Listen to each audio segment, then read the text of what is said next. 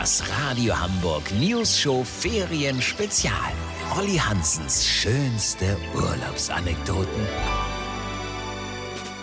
Moin Leute, wir schreiben das Jahr 2002.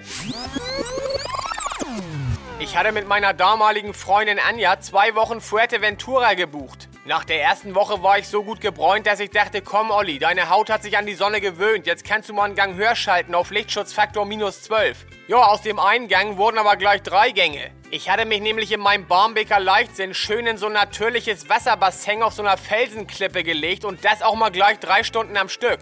Wasser und Sonne, klingelt es bei euch? Bei mir damals nicht. Als ich zurück ins Hotel kam, sah ich aus wie eine rote Karte. Bei der anschließenden Suche nach Schmerzlinderung hatte ich in der Kulturtasche von Anja Heilerde entdeckt. Kannte ich gar nicht, aber wenn da Heilerde draufsteht, wird das Zeugs ja wohl heilen, dachte ich mir. Ich mich also damit von oben bis unten eingerieben. Was ich damals nicht wusste, Heilerde trocknet die Haut extrem aus und ist bei einem Sonnenbrand ungefähr so gut geeignet wie Senf, Tequila oder Chiliflocken. Am nächsten Morgen hatte ich überall braune Flecken auf der roten Haut. Ich sah aus, als hätte man einen Lachs in der Paarungszeit mit einem Leoparden gekreuzt. Der Inselarzt meinte zu mir, sowas hätte er noch nie gesehen. Ich solle die nächsten Tage mal die Sonne meiden. Was für eine Koryphäe von Arzt, wäre ich nicht drauf gekommen.